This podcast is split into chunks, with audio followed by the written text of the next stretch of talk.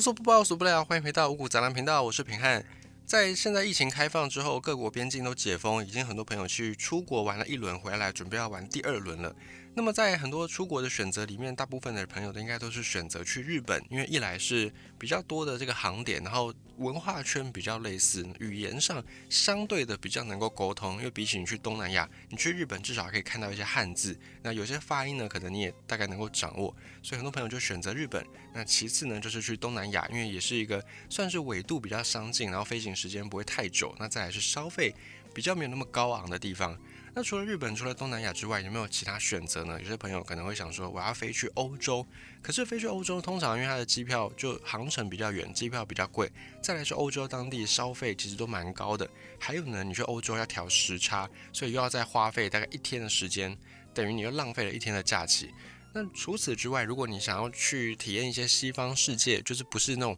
东方的日本啊，不是东南亚，你要去体验一些西方的风情，但是你又不想要花大钱，或者你不想花那么多的时间去调时差，有没有办法呢？其实有的，在台湾你可以选择去纽澳、澳洲或纽西兰都可以。那我们今天来讲的主题呢，就是分享澳洲这个国家。平安记得我在当时候疫情前大概两三年的时候，因为那时候我弟在念大学，他就去澳洲实习，然后我们就家族借着探亲的一个名义，然后实际上也是探亲，然后实际上一半就是旅游的行程，所以平安当时候呢也跟家族的一些成员就一起去到澳洲。在好像二零一六年的时候，我们那时候是在桃园机场坐晚上八九点的飞机，然后飞飞行时间大概是也是八九个小时，然后到澳洲去刚好是隔一天的早上八九点七八点那个时间，所以就比较没有时差的问题，那所以还算是蛮好调整的。那去到澳洲，因为澳洲也是个大陆国家，所以他们也是地大物博，什么东西都很大，路也很大条，然后建筑物也是蛮高的，在市中心的地方，你就感觉到跟台湾街景上面不太一样。那澳洲的消费，澳洲的一些农产品非常便宜，跟在台湾有些东西甚至是比在台湾还便宜，像他们的牛奶，因为本身养很多牛，所以澳洲牛奶可能有比水还要便宜吧。我那时候没有细看，但是体感上，以在你去超市能够看到的牛奶的那个容量数，跟它的价格是非常不成比例的一个价格。那可是，在澳洲他们的人工是很贵的，所以如果你是去到餐厅吃饭的话，那个很多的钱都是算在给那个员工的薪水上面，食材本身是要不了多少钱，但是一旦呢你是去餐厅有服务生有厨师帮你料理，那个价格就会在往上攀升。那时候去的汇率好像是一块澳币可以换二十四块台币，那你在外面吃一餐大概换算成台币可能都要三四百块钱，即便是在台湾那种很平价的小吃五六十块小吃，去到澳洲大概就是变成一两百块左右的这个价格，大概是这种物价的水准。所以你去到澳洲去，相对来说消费也是蛮高的，但没有欧洲那么高。可是你又可以体验到西方世界的一些文化风情。当然，澳洲它跟西方文化有一些渊源，有一些关联，可是它终究还不是欧洲那边的那种文化。但是呢，作为在台湾生活的我们，其实你去这样体验，已经算是蛮够的了，就是蛮有冲击的。在各项的条件限制之下，比方说你的假期时间不够长，你的机票钱没办法负担那么多。澳洲会是一个不错的选择。那我们今天就来分享有关于澳洲的一切。澳洲有人叫它澳大利亚，两个名字是通用的，在各种的状况之下，大部分的语境之下，你讲澳洲，大家会知道你讲的是澳大利亚这个国家。不过呢，澳洲是一个非正式的名词，它的正式的国家名字叫做澳大利亚，因为它的国土面积实在太大了，是全世界排名第六大的国土面积。以及呢，它的国家已经大到可以变成一块大陆，像我们会讲美洲大陆，或者我们会讲印度次大陆，或者讲欧陆欧洲大陆。所以澳洲它的那个洲呢，就是相当于是澳洲大陆。而澳洲大陆通常就是只包含澳洲本土的这一块，但是澳洲这个国家，澳大利亚这个国家，它其实不只有澳洲的土地，它还有在周围的一些岛屿。所以你如果讲澳洲的话，就有点像我们在讲中华民国只有讲台湾本岛一样。虽然台湾本岛某种程度上也是可以跟台湾跟中华民国互相的代替，不过呢，如果你以中华民国来讲，我们还有金马，还有澎湖，还有一些离岛，所以大概是这个概念。你要讲澳大利亚在国土面积上的那个包含才是最完整，才是最大的。但是，一般我们在日常生活沟通上，你讲澳洲，也人知道；讲澳大利亚，大家也都知道你在讲什么。那么，纵观澳洲在整个世界上面的一个位置。其实世界上你去看呢，主要的发达国家基本上都在北半球，那南半球的国家通常是相对比较贫困一些的，所以在国际政治上面经常会喊说要南南合作、南北对话，基本上就是为了要平复这种南北半球的差距。但是澳洲可以算是一个例外，澳洲整个国家都在南半球，可是他们发展并不是很落后的。在二零二二年的总 GDP 排名里面，澳洲是排全世界第十三名，人均 GDP 全球排名是第十名。如果你用人类发展指数来看的话呢，澳洲全世界第五名。所以可以说，澳洲它的发达程度是远远的超过很多很多的北半球国家的，包含台湾。那么澳大利亚。他们也因为自己国内的环境非常的好，所以每年都会吸引很多很多的移民前到澳洲去。那时候平安在去的时候是二零一六年，那个时候就已经有很多很多的中国的移民跑到澳洲去去定居，就是去那边置产，去那边开启人生的新的篇章。甚至呢，当时候在墨尔本机场一出境的时候，你就可以看到有斗大的那种中文字的标语，不过呢是讲简体的，就是了。但你可以看到，其实很多的。讲中文的人，不管是中国人也好，马来西亚啦、新加坡啦，华人其实都蛮喜欢去澳洲来定居的。那每一年呢，澳洲他们的移民总数都是非常的多，直到现在，如果你去看澳洲的总人口数，移民的这些人已经占了澳洲本土人口的四分之一以上，所以澳洲可以算是一个移民大国。可是呢，澳洲这个地方，这个移民大国，在两百年前刚开始在发展的时候，却是一个送你去你都不想去的地方。因为澳洲最一开始，它是作为一个监狱来看待的。我们今天就要来分享一下澳洲过去的一个历史，来看看这个曾经的监狱怎么样变成今天移民人们眼中的黄金之国。澳洲它所在的位置是在大洋洲上面，因为地理上的限制，所以在过去人类文明发展的很久的时间里面，澳洲它都是一个相对孤立的土地。比方说呢，在澳洲你可以看到很多非常有特色的这种动物，像是袋鼠，像是无尾熊，像是鸭嘴兽，这些呢都是只有在澳洲才看得到的。而在大洋洲这些土地在澳洲被发现之前，旧世界的人们，就是以前的世界的人是不知道这些东西的存在的。所以呢，因为生殖隔离，因为地形的阻隔，所以很多动物就产生了生殖隔离。也就是这些动物经过长久的演化，它们可能原本跟旧大陆的某些动物是亲戚，可是因为太久了，太久没有交流了，就孤立孤立演化演化到最后，它们已经变成另外一种全新的动物。这个就是生殖隔离导致的。澳洲很多的动植物是非常的具有特色的，甚至是澳洲才独有的。而在澳洲最早的人类是谁呢？根据考古研究发现，是一群生活在距今大概四万年前的蒙哥人。可是蒙哥人他们根据 DNA 测试之后呢，跟现在在澳大利亚的这些原住民并没有什么亲戚关系，所以蒙哥人可能已经灭绝了。那蒙哥人他们也可能就不是我们的人类祖先早期的祖先智人，而可能是另外一支人类早期发展出来的人种。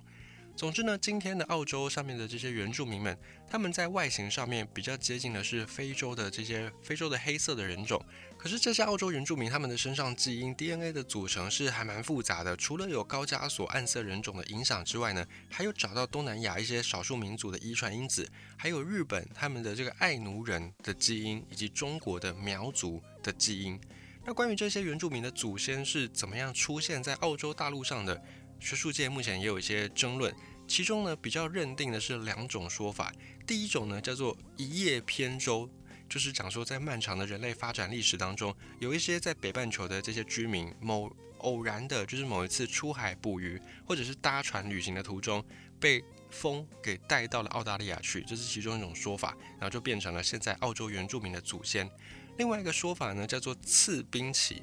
地球上曾经有发生过几次的冰河期，就是因为温室效应的那个反的作用的关系，然后导致呢地球上面太阳的热能照不到地球上，然后海水的温度越来越低，到最后很多地方都结冰了，全球的温度降得很低，跟温室效应刚好是相反的。这个次冰期的说法呢，就是讲说没有到那么冷，没有到冰河期，可是也是蛮多地方结冰的。这个次冰期的学说呢，是认为说。可能在一点一五万年前，某一次的这个冰河期，在北方的一些智人，就是人类的早期的祖先，为了躲避北半球的寒冷，所以就一路呢往南，往比较温暖的地方走，最后就走到了澳大利亚。因为在这个冰河期的时候，有一些海现在是海的地方，曾经是陆地或者曾经有冰，所以可以互相的通行。第二个说法呢，就是支持这个在冰河期的时候，这些澳洲原住民们的祖先就从北半球南下到澳洲去。后来呢，温度全球温度回升，冰都消失了，海平面再回来，于是呢，这些早期的移民们，他们就被隔绝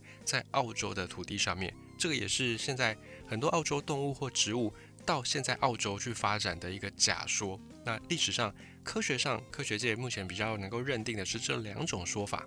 虽然目前在科学上还没有办法真正的得知说到底澳洲原住民他们的祖先怎么样到这里的，不过呢，在一些传说当中，或者是在一些人类的文明历史记载上面，却有很多关于现在的澳大利亚这片土地上面的猜测跟幻想，而且在很多的古书里面都有记录。像是澳大利亚这个名字的由来呢，就是在西元前大概一百多年的时候，有一个埃及科学家叫做托勒密。他当时候在画世界地图的时候，他就觉得在印度洋的南端，就是在他的想象之中，在大海的南边，应该还有一片大陆。所以当时候呢，西元前一百多年哦，西元前一世纪哦，那个时候是离大航海时代，离人类开始发展这种大规模的并且有效率的航海技术，还要再早一千四百多年的时候。当时候这一个托勒密他就画了一个这个想象中的大陆，并且呢，他就用当时的拉丁语里面代表南方的澳大利亚这个词来命名这块幻想大陆。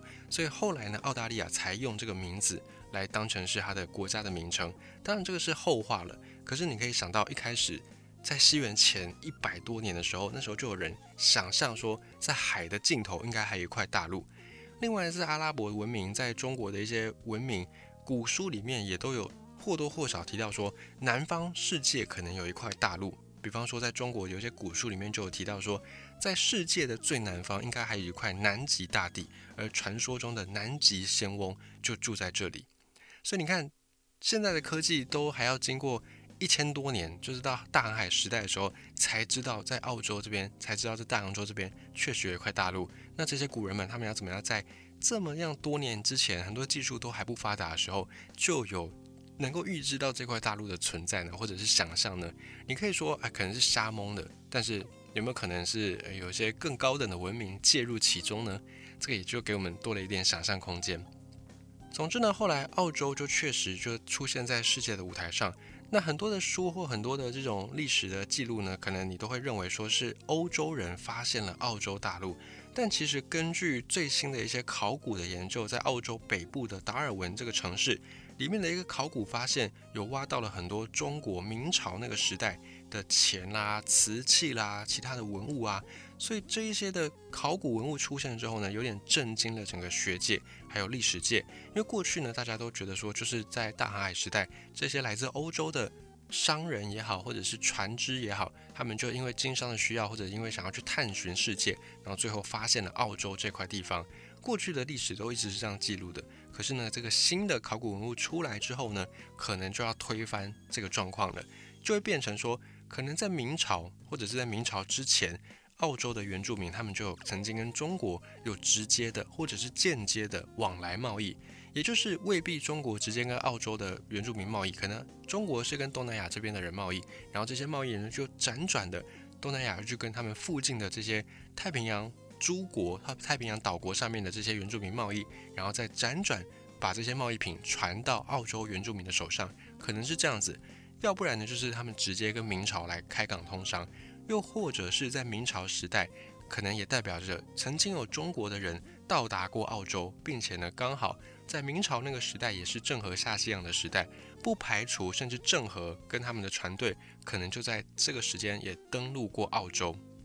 不过，目前大家普遍的认定呢，是第一个发现澳洲的航海家应该是一个荷兰人，叫做威廉·杨松。他在一六零六年的时候，在澳洲最北端的一个约克角半岛登陆，然后也变成了第一个抵达澳洲的欧洲人。可是呢，澳洲第一次被欧洲人发现的时候，并没有引发太多人的关注，因为这个时候呢，很多的航海家或者很多的去发现到澳洲的人都只认为说啊，这应该就是太平洋。上面另外一个小岛而已。因为太平洋上面有太多太多这种小岛了，所以连威廉杨松本人呢也觉得啊，这个就是应该是一个名不见经传的小岛，所以只有在地图上就稍微标记了一下这个地方，马上就匆匆离开。要在等到大概三十六年之后，荷兰又派出了另外一个探险家，叫做阿贝尔塔斯曼。他奉荷兰的政府命令，再次的去探索当时候他的前辈威廉杨松发现的这块岛。结果呢，不查不知道，一查吓一跳。上来这个岛之后才发现，哎，这不是一个岛而已，这是一个新大陆。哎，他们才发现说这块岛的土地面积是多么样的大。而后来，这位塔斯曼在一六四二年、一六四四年两次都对澳洲进行探勘，然后又画了地图，正式的把这片大陆命名叫做新荷兰，因为它是从荷兰来的嘛。那发现了一块大陆，就以自己的祖国的名字荷兰来命名。只是呢，一个是旧的，这边是新发现的，所以叫做新荷兰。